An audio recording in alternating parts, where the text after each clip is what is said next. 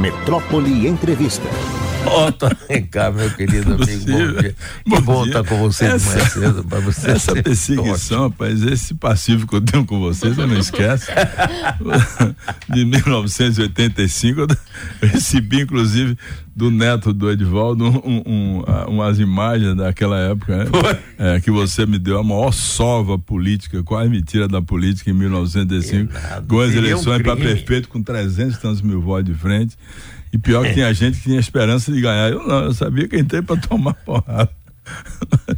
e aí você vem com isso. Ainda vem com o negócio do médico. Eu tive que, mas realmente você tem razão. Eu tive que pegar diploma de médico, de residência, de professor da federal para apresentar lá. Olhe bem, ao Conselho Federal de Medicina era quem duvidava disso. Não só os componentes daquela famigerada comissão parlamentar de inquérito dos bolsonaristas, né? Eu tive que apresentar ao Conselho Federal. De Ali você teve um dos melhores desempenhos naquela comissão, naquela CPI da Covid. O seu desempenho foi o melhor de todos, porque você foi duro, sem ser grosseiro, apesar de pessoas dizerem, não, tratando mal, nada, não, não foi grosseiro. momento nenhum. Mas foi duro e, e com dados científicos. Chegar a dizer uma coisa é bactéria, outra coisa é uhum. vírus, outra coisa é aquilo. É. Então, é. fantástico. Aquele... É, você sabe, eu sou ortopedista de formação, traumatologista e ortopedista. Mas você tem certeza mesmo que quando você é médico, absoluta. Né? Quando surgiu a, a doença, o que é que eu fiz? Foi pegar todos os prospectos falavam sobre a doença, o histórico da doença, e li várias vezes, reli várias vezes, para tomar conhecimento do que era. O que aconteceu com a, a, a doutora Yamaguchi é que ela, sendo oncologista, nunca leu, lá, leu absolutamente nada sobre a doença. Basta ler, você vai, ler, pega tudo, as informações. Inclusive, peguei prospectos traduzidos do inglês para português, da experiência de um laboratório Gilead na Califórnia, que estava bem avançado nesses estudos. E aí mostrei que, o que era a doença e como deveria se fazer para tratar a doença. E eles não tinham nenhum entendimento, estavam totalmente com ignorância científica a respeito do tema. Agora, é, a gente vai conversar de muitas outras coisas, mas já que começamos por essa CPI, sim, a CPI foi feita, tá, tá, foi fantástica, serviu muito, inclusive, porque a gente acompanhou pela imprensa, sobretudo pela TV, Senado. É, e aí, não resulta nada Olha, Mário, já tem processos em andamento lá no, no, no, Distrito Federal, na Justiça Federal de Brasília. O que houve, na verdade, é que as manifestações à época da Procuradoria-Geral da República não foram o que a gente esperava. Nós entregamos todas as provas, todos os crimes contra o povo brasileiro. Talvez o maior crime que o ex-presidente da República teve contra o povo brasileiro foi negligenciar na assistência à saúde no período da, da pandemia. Inclusive, é, indicando um general que foi réu, confesso, na, na CPI. Ele falou, eu indaguei, ele disse: não vou falar sobre a doença, porque eu não entendo nada da doença. Está aqui meu celular. Gener, e general não vou, Pazuello. Pazuello. E não vou querer ferir a medicina e a ciência. Então, esse foi o maior crime do Bolsonaro. Nós, nós encaminhamos tudo. Agora, é, nós estamos com uma esperança muito grande, porque o novo procurador que entrou agora, que assumiu, ele disse que vai dar seguimento a todos os processos que forem encaminhados. Mas já tem é, alguns do, dos técnicos que trabalharam e aceitaram o negacionismo, a falta de compromisso com a saúde, já estão respondendo o processo no, lá no, na, na, Justiça Federal no, em Brasília. Né? São, são aqueles que não têm o, o, o foro privilegiado, que estão já sendo julgados a nível da primeira instância. Mas o procurador, o que entrou agora, já nos garantiu que vai dar seguimento à análise dos processos de acordo com as provas que nós encaminhamos e entregamos na Procuradoria-Geral da República. Estamos conversando aqui com o senador Otto Alencar. Agora vamos para 2024, ano que nós estamos vivendo, vamos ter eleições municipais em todo o Brasil, mais de 5 mil municípios. A gente vê que a direita, e se você quiser chamar o bolsonarismo, ainda é forte em termos de divisão do país. Né? Não sei até que ponto será forte eleitoralmente ou não. Mas eh, essa eleição deste ano como é que você vê ela? Você acha que o, o Bolson, o Jair Bolsonaro e o pessoal dele, o PL, etc., vão fazer toda a força possível para avançar ao máximo e não perder o território, já que eles perderam a presidência da República. E aí, o que, que você acha disso? Mário, a, a, eleição municipal tem um perfil, uma conotação completamente diferente da eleição estadual e eleição federal, para governador, para presidente da República. Nas eleições municipais, eh, essa questão da, da posição ideológica, doutrinária, eh, de direita, centro ou esquerda, o eleitor, pelo menos nos municípios, o eleitor analisa muito ainda, como analisa para governador, não, não é uma tensão tão grande, muito a capacidade política, a militância política do candidato. O candidato é fundamental para você ter condição de entrar com os apoios a nível estadual e federal para ganhar a, as eleições. Isso é, é um, uma. Eu vejo já há muito tempo, e, e vários municípios aqui da Bahia também, eu sei que ocorre em outros estados. Você também é um candidato, um candidato que conhece o município, que tem estratégias boas para o município, e sobretudo na área social, que é fundamental, porque tudo do social, a maioria do social, se resolve no município né, da, da, atenção básica à saúde, ensino fundamental, tudo é no município. Então depende muito do candidato. Agora, quanto à divisão do país, realmente depois da, da eleição do Bolsonaro em 18 para cá, se passou um risco mesmo no Brasil, no mapa do Brasil. Ali do, do sul de Minas para até o Rio Grande do Sul é uma política completamente diferente do, do, do de Minas, do norte de Minas para cá. Porque você sabe, o estado de Minas é muito grande, a partir ali do Vale do Jequitinhonha, norte de Minas, nós temos um Nordeste, né? É, faz parte da Sudene. Faz parte da Sudene e tem é. o menor IDH do Nordeste, o, é. no, o norte de Minas. O, o, o, governador até desconhecia isso, o Zema, quando ele quis dividir o Brasil, passando. Eu espero que essa divisão não continue, porque é muito ruim. Tensiona muito as eleições, o processo político, sobretudo para a escolha do presidente eh, da República. aqui no estado da Bahia, os partidos aliados ao governador Jerônimo têm uma estratégia montada já, são os partidos mais fortes que nós temos no interior. Basta olhar a quantidade de prefeitos de todos os partidos da base, né, que estão sustentando o governador Jerônimo.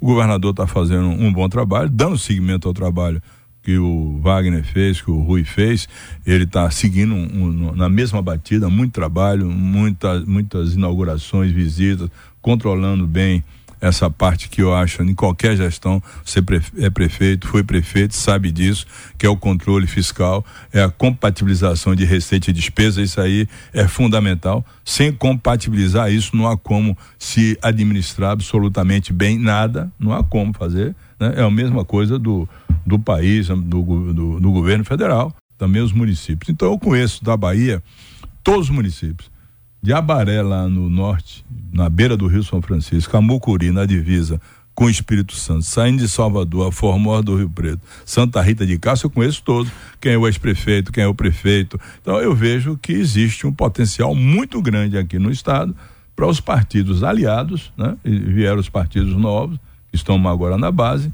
que se cresceram muito, fazer um, um quantitativo de prefeitos é, Sim, mas veja só. Bem maior do que o. Na, que na eleição para governador última, houve uma inversão. Antes, os partidos PT e oposição ao carlismo ganhavam nos grandes municípios e perdiam nos pequenos. Na última eleição de Jerônimo foi exatamente o contrário.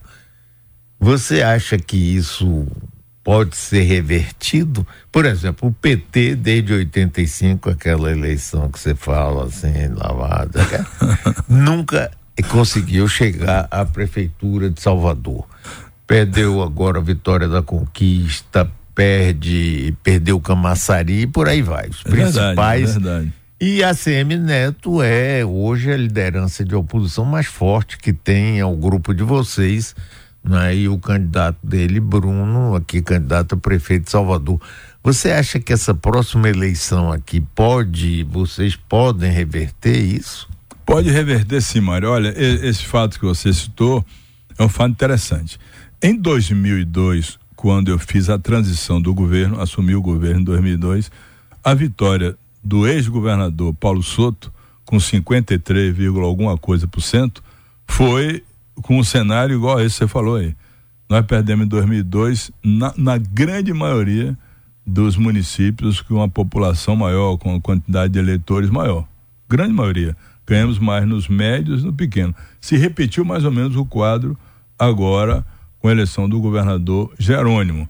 É, isso pode ser revertido, sim. É, a, tem que trabalhar e escolher dentro desses municípios de grande porte, os maiores municípios, candidatos que tenham essa capacidade que eu falei antes, de militância, de conhecimento do município, que leve a mensagem é, do, do, governo, ou a mensagem dele né, propositiva nesses pontos que eu te falei. Que são, são municípios que ainda até hoje têm problemas na, na base da, da, da população, na área de saúde, na área da educação, na geração de emprego e renda. Então, eu, eh, nós temos toda a oportunidade agora de, de fazer isso. Nessa eleição agora do governador Jerônimo, nos grandes municípios, ele ganhou em Asquanambi, ganhou em Jiquié e ganhou em Paulo Afonso. Paulo Afonso, nesses três grandes municípios, os outros todos nós perdemos. Mas podemos reverter, para isso o governo não perdeu, porque não tinha obras, não. Porque, por exemplo, Salvador. As grandes obras de Salvador foram feitas pela prefeitura, ele pergunta. Não, claro não. que não. Foi o governo do estado que fez. Não faltou sim. obra. Trabalhou, mas não faltou. As grandes hum. obras de impacto aqui, a, a, a, a Avenida Paralela, que ela se alargou outra, com outras pistas, a, a Gal Costa, 29 de março, o a Metropolitana, é, o metrô, o metrô é. as encostas, todas foram feitas pelo governador Rui Costa estão sendo complementados agora pelo governador Jerônimo. Então não faltou obra em Salvador para ganhar a eleição. É aquilo que eu digo. Você vota também na, no candidato, não é só na proposta, não é só no projeto, não é só no quem está apoiando. Né? Você, tem, você vota também no candidato. Tem uma coisa que eu, eu, ele chama, que, eu, que se chama carisma, Mário. O que é carisma para você? Me diga. Eu não sei, não. Mas não eu, vou, eu vou dizer a você o que é carisma. Diga. É aquilo que o candidato fala e o povo acredita. Ah, tá. Esse, eu, quando o candidato fala o que ele faz e qual é a história dele e o que é que ele vai transmitir, isso significa carisma. O povo acredita. Então tem que ter, ter candidato que tenha um mínimo de possibilidade de levar a mensagem do governo. Agora do governo Lula e do governo Jerônimo por municípios. Com essa capacidade de convencimento, né? De fazer se entender pelo eleitor que ele vai fazer um trabalho que vai corresponder à sua expectativa. Carisma é isso. É o que você vai dizer com convicção, que tem convicção e o povo vai acreditar. O problema é que tem cara que fala e o povo não acredita. Aí mesmo. Agora, Rui, tem uma coisa também que ficou mais ou menos assim na, no entendimento, um inconsciente coletivo. Ah de que o governo, o PT, se satisfaz em ter o governo do Estado e a prefeitura deixa até bom, porque compete, um faz obra, outro faz obra. Você acha que Nada existe disso, isso? não? O, o, o, todos os governadores, tanto Wagner como Rui, como agora Jerônimo, tem, tem essa, essa, esse trabalho, que é um trabalho eh, dentro de Salvador muito é, importante, resolveu muitas dificuldades. Vamos ver aqui hospitais novos, os hospitais novos que foram construídos pelo Estado, né, já dão assistência de bom nível aqui, na, aqui em Salvador, e todos achavam que tinham condição de, de, de vencer. Mas o eleitor não, não achou assim. É, pelo, pelo, pela formação de um candidato. Você tem que ter um candidato sintonizado com o povo que ele representa. Nós vamos ter um candidato agora com esse perfil, na minha opinião. O, o vice-governador Geraldo tem esse perfil conhece Salvador, é de Salvador, vem da base da sociedade aqui. Você é. reconhece que Neto é uma liderança forte. A liderança forte, mas não tão forte assim. Se fosse tão forte, não tinha perdido as eleições, né? Mas Sim. tem forte, ele disputou a eleição municipal. Eleição de governo é outra história. São 417 municípios, né? Que você tem que trabalhar para ganhar. Não, não, eu sei que ele tem um perfil é, de um prefeito que foi vitorioso, tanto é que fez o sucessor. Aí, qual foi é uma, eleito é, segundo, é, segundo... Exato. Qual é o maior julgador do político? é o povo. povo claro. Que deve ser bem informado a partir da boa informação, escolher aquele que ele acha que deve governar. Então, ele realmente fez, ganhou duas eleições e fez o sucessor. mas agora não é tão forte assim porque não ganhou o governo. O governo foi uma e vitória. O que é que você acha que ele perdeu o governo por quê? Bom, são várias circunstâncias, eu não gostaria assim de, não, de é... definir do lado dele. Eu então, sei que do nosso, do lado eu posso dizer do nosso Porque lado. do ganhamos... lado de você, vocês demoraram muito a definir. Primeiro ia ser você, candidato, João Leão ia assumir a vice-governadoria, Rui ia para o Senado, estava tudo armado nessa direção. Você sabe que nesta cadeira onde você está foi Jacques Wagner, que aqui chegou na segunda-feira, igual a hoje, na segunda-feira também, hum. e deu o novo perfil, mudando completamente. Eu acho que o, o, Wagner, dentro do grupo, é um líder, né? Eu diria que ele, ele tem essa visão política, Sim, começou com ele, é o líder. Então, quando ele chegou na segunda-feira e disse que o, o, candidato era o Jerônimo Rodrigues, to, o secretário de Educação e agora o governador, todos nós fomos na mesma coisa. Eu não sei se você lembra, logo depois da segunda-feira que ele deu entrevista, eu vim aqui e apoiei o Jerônimo começando a nossa campanha. Ele demorou um pouco para ser escolhido, mas eh, a demora deu que se escolheu um candidato bom e ele foi um bom candidato, um candidato eh, que mostrou aquilo que ele pensa, ele tem convicções eh, de centros sociais muito claras, muito nítidas, explicou isso na campanha, nos programas de governo participativo, nos seus discursos, no horário de governo. Então ele mostrou o, o lado dele que eh, ele não tinha sido político ainda, foi secretário duas vezes e que foi ser governador.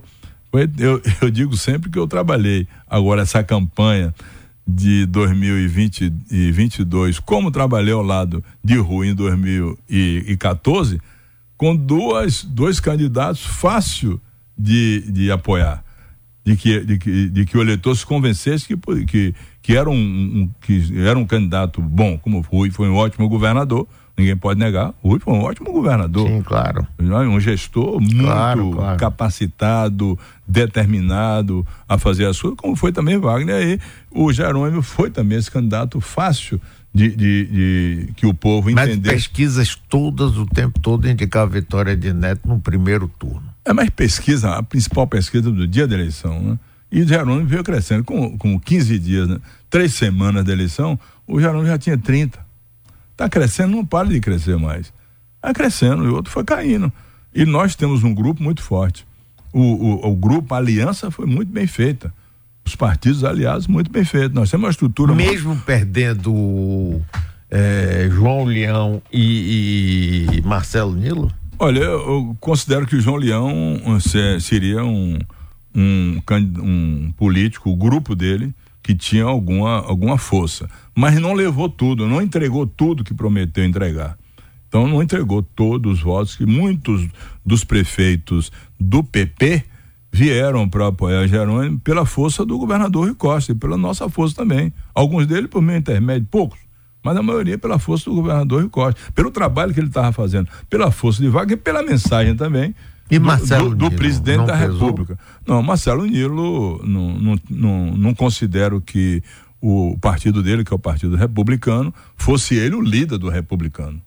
Ele não era o líder republicano. O republicano é um partido que a liderança aqui é do Márcio Marinho, o pessoal mais ligado à, Igreja Universal. Ele foi para lá, ele mudou de partido, ele saiu de um partido para o outro mas partido. ele foi presidente eu não me lembro, mas, mas eu não me lembro qual era o partido. Eleitoral, eu não, me lembro qual era o partido de Marcelo. Eu sei que ele foi para o republicano, é. por, por orientação inclusive do, do ex-prefeito, a Neto mas ele não é o líder.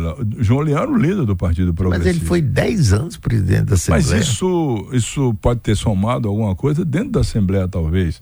Né? Não sei, que eu também não acompanho os passos daqueles que dirigem outros órgãos. Eu acompanho os meus passos. Os meus são que eu tenho que fiscalizar, tenho que tomar conta direitinho para não cometer equívocos, Mário.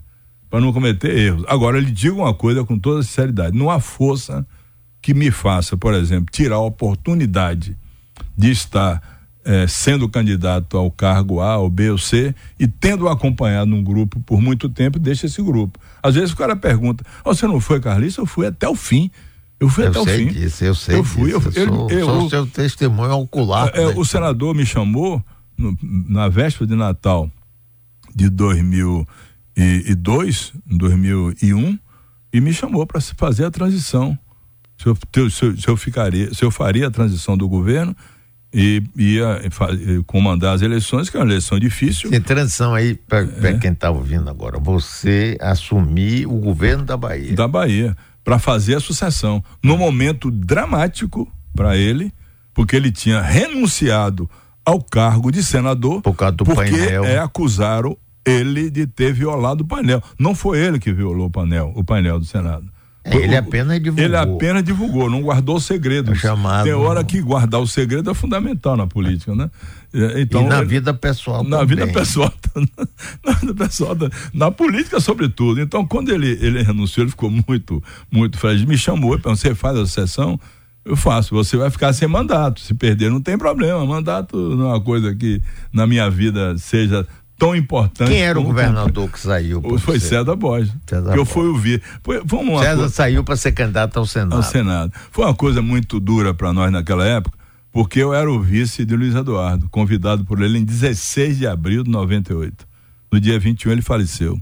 Foi duro para mim. Foi. Mas foi muito duro. Eu, inclusive, Mário, estava operando no hospital português, fazendo uma prótese de quadril no hospital português. Aí a enfermeira Rose, me avisou que ele teve um infarto e tinha pouca chance de sobreviver. Então eu já era o vice escolhido por ele para o governo. Ele ser governador, eu seria o vice. Como César estava no governo, eu já tinha sido escolhido vice do Luiz Eduardo, tive que caminhar com César na sucessão. Uma sucessão dramática. O senador perdeu um filho, perdeu um filho. É, coisa, não, e o filho e o sucessor, o filho é, mais coisa, querido. É uma coisa, coisa muito, toda. muito dolorosa. É. Foi muito doloroso para todos nós. Então, ficou o governo, aí eu, eu fui fazer a sessão, o, o, governador Paulo Souza se elegeu, César foi eleito senador, Antônio Carlos senador, fiquei sem mandato fui ser secretário de Indústria e Comércio, mas depois resolvi sair. Eu, eu, até foi meio ruim, porque quando eu resolvi sair, é, um jornal à tarde me perguntou por que eu estava saindo, eu disse, eu concluí meu ciclo no carlismo. E saiu na primeira página, o senador me chamou, que é isso? Foi ruim para vocês? Não, porque eu estou dizendo que eu concluí, não vou continuar mais. Foi aí que ele, ele me convidou, me chamou, fui conversar com ele. Eu e Francisco Neto, o, atual presidente do Tribunal de Contas, lá no Correio da Bahia, ele perguntou se eu aceitava ser, ser conselheiro do Tribunal de Contas. Eu, eu já tinha dito que, dá, que dava para ser, alguém buzinou no ouvido dele, que eu aceitaria, então eu fui para o Tribunal de Contas. E aí terminou que ele em 2007 lamentavelmente faleceu. Eu só tinha compromisso a pagar com ele. Eu tinha um, um termo de gratidão muito grande. Com nenhum aí você outros. foi absolutamente leal e aí continua leal até, até o fim. Até Todas as vezes que é. nós nos encontramos, é a não, não, eu tenho assim, olha, eu, eu, eu, tenho mais ou menos a, do, do, do, do ex-senador Antônio Carlos, o mesmo sentimento seu saudade das conversas, porque era um papo muito bom, né? É, é. Interessante, ele era muito culto, sabe? Tinha muita cultura. E era muito sacana, ele adorava Também, né? Ele gostava de botar, botar pimenta na política. Rapaz, né? fofoqueiro, ele adorava uma fofoca, tem é, gente que foi não por imagina. isso que teve problema lá no, no, no, no painel, porque ele não guardou pois aquilo é. que o, o o ex-senador. Rapaz, você imagina Antônio Carlos Magalhães, governador da Bahia, pegar o telefone, ele tinha um telefone privado que só ele atendia. Era o Pato Rouco. É. Chamado... Não, o Pato Rouco era pro secretário. É, secretário. Não, era o pessoal dele, o pessoal. que ele namorava ali. A namorada ele ligava. Mas ali também, ele ligava para os adversários dele, mudava a voz e passava um trote, rapaz. Eu bolava de Mas sabe, sabe como é que ele mudava a voz, não? Não sabia qual era, qual era a técnica, Como não? É? Diga aí. Pegar o lenço e fazer um bocado de furinho no lenço e falar com o lenço furado pelo telefone. Ah, não, há quem, ninguém, não há quem conheça a voz. Rapaz, você acredita no negócio? E ele dava risada depois. Ah, tá, tá. E outro dia, eu conversando até com um amigo dele, ele disse: você, você reconhece que Antônio Carlos tinha um senso de humor fantástico? Ele disse: Não, não. Só vi ele zangado, dando de pouco e nada. Nada. Rapaz, ele era moleque, piada, moleque. Achava piada em tudo. Tudo. E era moleque, Olha, ele adorava fofoca. Lia todas as colunas sociais. Sabia De quem estava transando com quem. Aí quem eu não tava... sei, aí eu não ah, sei. sabia. Aí você, tá- sabia, você tem mais, mais professor do que eu. Não, não, não, não. Sabia Ah, você sabe, Mário, tudo. em 2002 nós fomos fazer um comício ali na Cidade Baixa e eu disse, olha, o lugar é muito, de muita diversidade contra nós, em 2002. Não, vamos fazer o comício e tal, isso, aquilo. Aí mandamos para lá um grupo de pessoas, para bater palma, aquele pessoal que ia para lá, né, que nos Do acompanhava. grupo precursor, É, não, o nome era DEPREP, DEPREP. Departamento de Presepada, o pessoal que fica... Ah, essa é ótimo, DEPREP. Vai, diga. Aí ficava o pessoal batendo palma e tal, mas quando chegou lá, rapaz, tinha pouca gente à frente do comício e o, a- as ruas estreitas e de casas com dois andares, mas todas as casas apagadas. E não dava pra, não dava pra ver, pô, não- acho que não tinha ninguém da, da- da- do local, né? Não me esqueci o nome da rua agora. Eu tô discussando, quando eu recebi foi um ovo aqui no ouvido. Pá! O ovo bateu no ouvido, eu fiz de conta que não aconteceu. Terminei meu discurso. Quando eu terminei, eu sempre vou com dois lenços, já preparado para ovo. Então, dois lenços. Aí, peguei, passei, limpei o, o mais sujo, botei aqui embaixo, pegou o novo. Da pouco a jornalista do Jornal à Tarde, Lenilde Pacheco, lembra dela? Trabalhou aqui É, pois, o governador jogaram ovo no senador, jogou, mas é isso mesmo e tal, isso, aquilo. Depois o senador falou. Quando o senador falou, ela foi, ó, jogaram o ovo no governador. Governador, não, não jogou não, é seu jornal à tarde, que é contra mim e tal, assim, aquela história toda. Aí tudo bem. No outro dia tinha um comício em Tapetinga. Aí eu fui fazer o comício em Tapetinga com ele. Eu, eu fiz a- a- o asfalto na, rua, na Avenida Tarantim, meu irmão morava lá, arrumei tapetinho, fiz um bocado de obra, fiz estrada na região, tava forte pra caramba. Aí quando é de noite faz o comício, eu comecei a falar, o povo vibrava comigo. Me aplaudia pra caramba, vibrava, ele me olhava assim, eu não tava entendendo, porque ele tava me olhando. Aí quando terminou o discurso, ele veio andando, botou a mão no pescoço, ele fazia assim e fez, parabéns.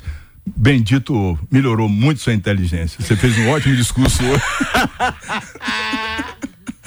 Rapaz, Fernando Vita contou uma história também que é, foi lá em Canavieiras. Eles foram fazer um comício com o Luiz Eduardo, candidato ainda. Aí as faixas eram: bem-vindo, meu irmão Luiz Eduardo, bem-vindo, e nada de falar dele, né? Ele era ciumento Ah, pra claro, cacete. Bem-vindo, meu irmão Luiz Eduardo, bem-vindo. Aí, quando chegou no palanque, ele vira pro, pro prefeito de Canavieira. Eu não sabia que eu comia sua mãe, não, para poder do Luiz Eduardo ser seu irmão. Essa, dessas eu não, não acompanhei de perto. não. Rapaz, é Mas tem, incrível esse tem negócio. outras aí, engraçadíssimas. Inclusive com o pai de Sadoc nas homilias, que é um negócio fantástico. Como é? Ah, um negócio fantástico. Ele adorava o Patadok, o Patadok E o elogiava muito ele, né? É, Nas demais. homilias. Mas numa delas, lá na igreja do Rosário dos Pretos, o, Padoc, o, o, o padre Sadoc acho que exagerou um pouco. Na homilia e tal, ele chegou e disse: Antônio Carlos Magalhães tem que ser para Bahia o que Belisário, o general romano, foi para Roma e dizia: quando avançar, sigam-me. Quando é, recuar, matem-me. Quando me matarem, vinguem-me. Aí o velho olhando assim, ele terminou, fomos para casa do senador, para aquele almoço. Daqui a pouco ele chegou e disse: É, Sadoc hoje exagerou, exagerou. Se eu recuar, não quero me mate, me mate aqui pela página. Se eu recuar, eu não quero que me Ah, rapaz, essas histórias são fantásticas.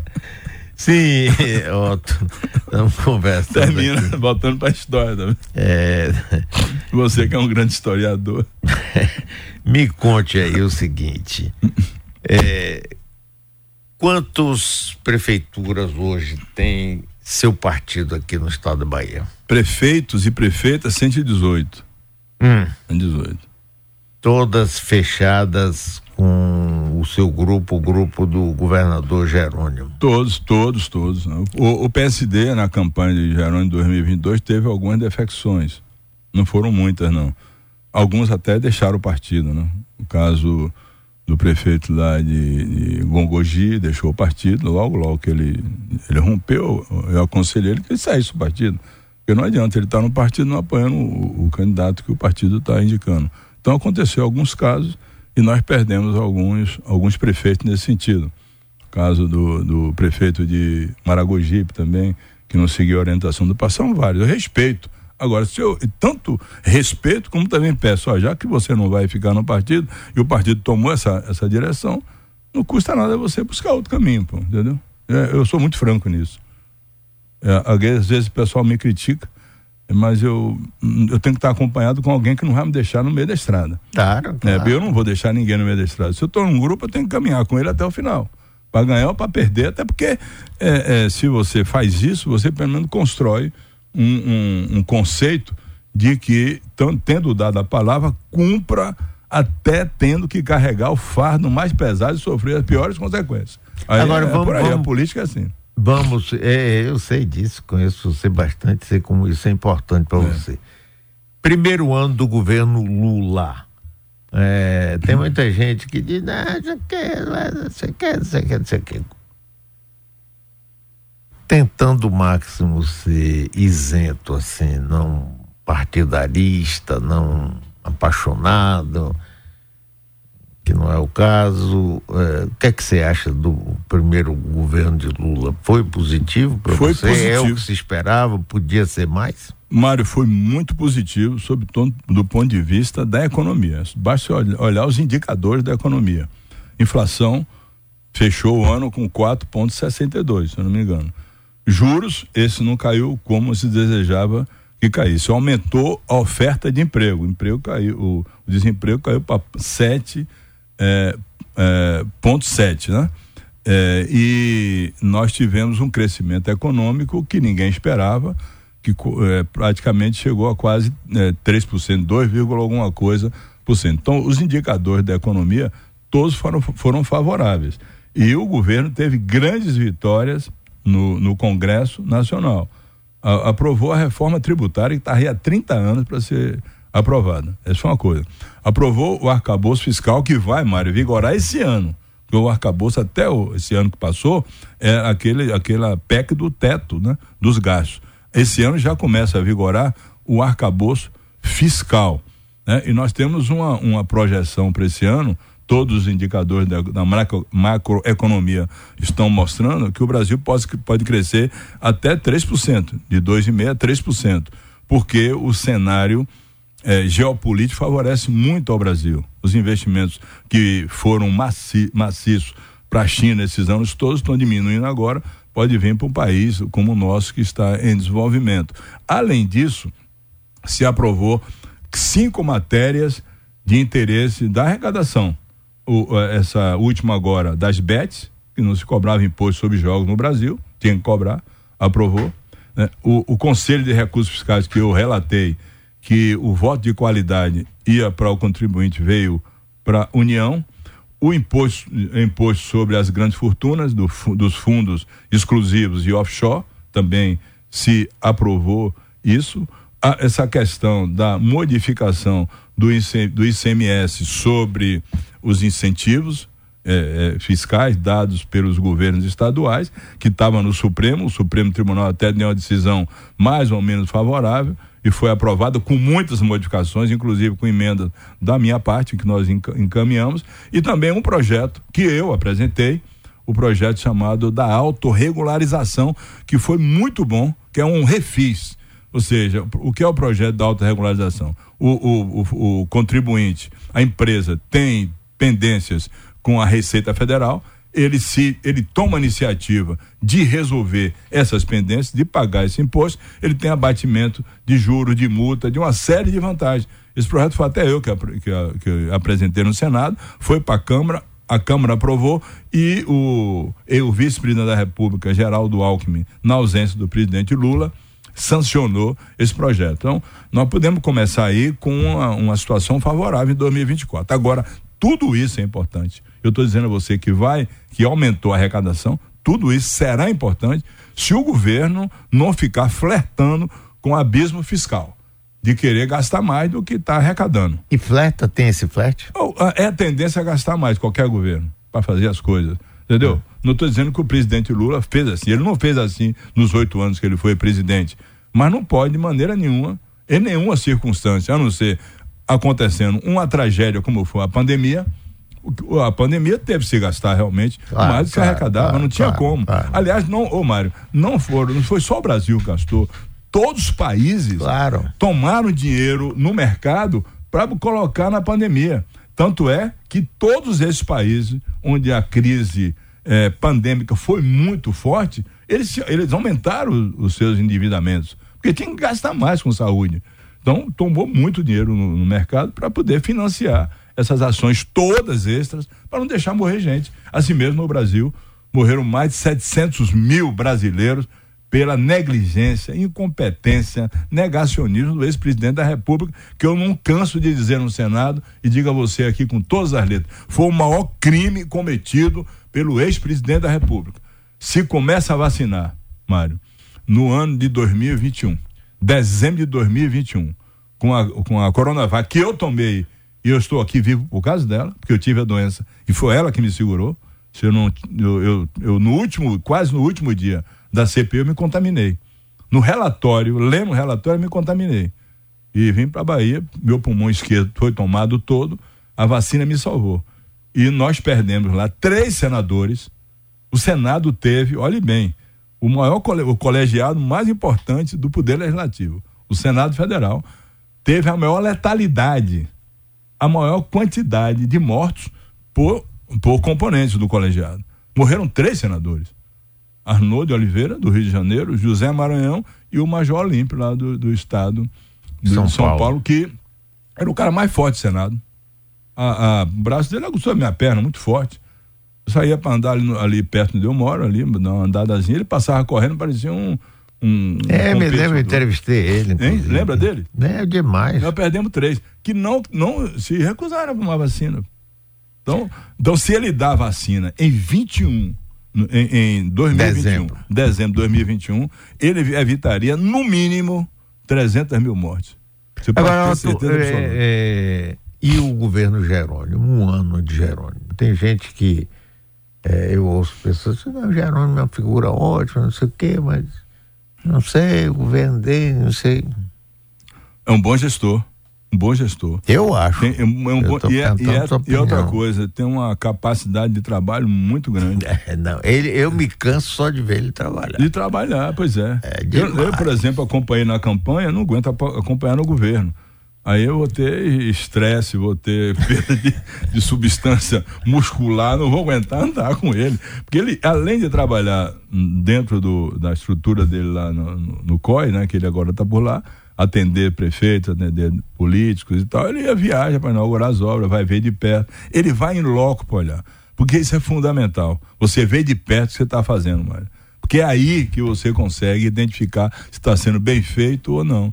Tem inaugurado as obras, obras da, da época do, do Rui, também da época iniciada no governo dele, que ele está fazendo tem essa capacidade também de. de Agora, tem gente que se engana com ele, porque ele é um ser extremamente gentil, educado, de bem com a vida. É. Mas ele, quando é duro, é duro. Muito até. Duro, Muito duro, duro, duro, duro pessoal. Duro. Ah, não, não, não, os secretários é que mandam ali. Não, não. É o secretário de Rui, é o secretário de Wagner. Não, nada disso. Ele fica ali, rapaz. Não, não se segure, porque Jerônimo, quando se reta, se reta. Não, mesmo. ele coteja todas as obras que estão sendo feitas no governo, despacha com os secretários normalmente, autoriza ou não autoriza, o governo é dele. Ele está governando a Bahia, está governando com todo o poder, inclusive, até porque Wagner tem essa característica de não interferir. O Rui, da mesma forma, o Rui está envolvido com a Guerra Civil. Hoje é o filtro lá do presidente Lula. É, mas talvez... podiam pensar, porque cada um tem secretários, é normal que Não. tenham, indicados. Mas, Você mesmo tem.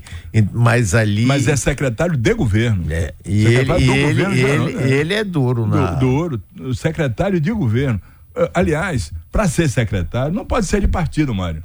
Eu fui secretário de governo, três vezes secretário de governo. Por quê? Porque eu tinha a minha ligação com o governador. Eu ia para o governador para saber o que é que ele queria fazer a área que ele queria fazer. Então tive uma ótima relação por isso, que eu tinha que despachar com o governador. E ele despacha o governo, ele governa, ele coteja a, as coisas que estão falando, tem trabalhado muito para atrair investimentos. Nós estamos agora com um investimento, Mário, que vai ser fantástico para a Bahia. Qual é? Ah, o BID aí no, no. Na fábrica. É da fábrica. É, é fantástico. Eu tive lá. Inclusive, eles estão com essa proposta de desenvolver um motor híbrido de etanol, Mário. Eu acho que é fundamental. Eu sempre sonhei com isso. Que uma empresa é, automobilística, de, de produção de automóveis, pudesse projetar um motor híbrido de etanol.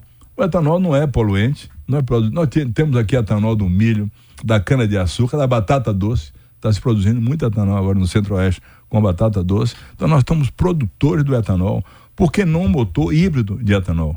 Né? Híbrido com a, o combustível e também com o setor, com a parte da elétrica, né? E o carro elétrico deles também, da mesma forma. Portanto, eu acho que esse, esse é um investimento fundamental a Bahia está crescendo muito também investimento no setor mineral. Eu sei que logo, logo nós vamos, vamos ter também a ferrovia Oeste-Leste. Será que sai, rapaz? Sai, nunca, rapaz, sai, a sim. ponte sai. Itaparica, ferrovia leste, oeste-leste, ah, Sempre, claro que vai sair a ferrovia. Eu soube, inclusive, que o governador se retou agora. Já tem vários do Bonfim, foram perguntar a ele Alguém perguntou assim, isso é lorota, esse negócio da. É mais uma lorota esse negócio da ilha, da ponte. Olha, a ponte eh, começou, inclusive, o, quando. Quem começou a pensar isso Mas não é falta de leão, porque leão era que cuidava de. Não, não, que falta de leão. Eu acho que é falta de leão. Mas, rapaz, não, você. Eu não vou. Eu não tem, vou. tem ainda aquele vídeo Eu não vou discordar de você, gente, Mário. Pra gente ver. Não, ô, ô, ô, ô, nós temos, nós dois temos intimidade de anos e anos de amizade. É para eu chegar para você dizer você não está sendo justo. Quem cuida de ponte nesse governo é João Leão, rapaz. Ele não estando no governo, aí fica difícil acreditar. Não. Ô, por idade, acha essa zorra e bote aí lá. 53%, como eles dizem, não. A CM Neto ganha essa eleição com mais de 60%. Na outra eleição, na eleição do governador Rui Costa, ele ganhou porque, modéstia à parte, ele tinha João Leão ao lado dele. Agora, João Leão, Cacá Leão, nós estamos ao lado de ACM Neto. Vamos dar um coro nesses caras. Você está vendo que você não foi importante para a eleição de Rui, foi é, ele. Mas eu permaneço com minha humildade, a minha serenidade, para não ter essa arrogância toda e querer é, se jactar daquilo que não tem condição de fazer, que é uma vitória no pleito eleitoral numa disputa pelo governo do estado da Bahia, né? Eu sou muito humilde, muito simples, agora muito firme também, né? Não vacilo, não. Não sou isso ou aquilo conforme dois pontos. O, comportamento é o mesmo sempre. pois é. Mas, eu, mas olha, a, Mário, a ponte, hum, a diga. ponte teve um, uma interrupção que foi muito ruim, que foi a pandemia. A pandemia, é, é, a ponte começou com o Wagner, o Rui tocou. Eu era, assim, inclusive, secretário da infraestrutura na época que começamos a trabalhar com o Marco Cavalcante, que é um grande técnico, você sabe. Sim, né? sei, está lá em Brasília. Agora é responsável pelo PPI. Então, é, quando veio a pandemia, eh, se suspendeu todos os estudos para a construção da ponte. Nós perdemos dois anos nisso. Nesse período, nesse período, o, o, todos os insumos aumentaram de preço, né? não era a mesma coisa que era naquela época. E aí teve que tentar fazer um, um, reajuste, fazer um reequilíbrio do contrato. Isso demorou, teve dificuldades para se acertar, mas eu espero que isso venha a acontecer. Mas você acredita que sai? Eu acredito, está previsto aí para esse ano fazer a primeira sondagem em terra, né, em, em, terra, depois a outra sondagem em águas rasas e por último a sondagem em águas profundas. Pode ser, eh, está previsto para esse ano. Mas eu tenho certeza absoluta que se a empresa não tomar decisão, é, é cancelar o contrato e fazer o, o, contrato com outra com outra empresa. A mesma coisa da Ferrovia Oeste que foi atrapalhado por isso, mas está em andamento. Todos os trechos, já tem trecho 100% concluído. Os outros estão em fase de de construção. E vai se até mudar o, o traçado lá depois de, de Barreiras, na direção de Goiás, que antes na direção de Tocantins, no município de Figueirópolis. Eu acho que, eu, olha, Mário, eu não posso torcer contra e também não admito que, por sendo oposição, alguém fica jogando é, é, areia e torcendo contra isso, né? Com esses maus preságios que o baiano não deve ter. O bom baiano não faz mau presságio contra a Bahia, mano. Esse é, é o problema. Ó, oh, Tolencar, é sempre ótimo conversar com você. É muito divertido, a gente conversa eu tudo. Eu me divido com você e você comigo.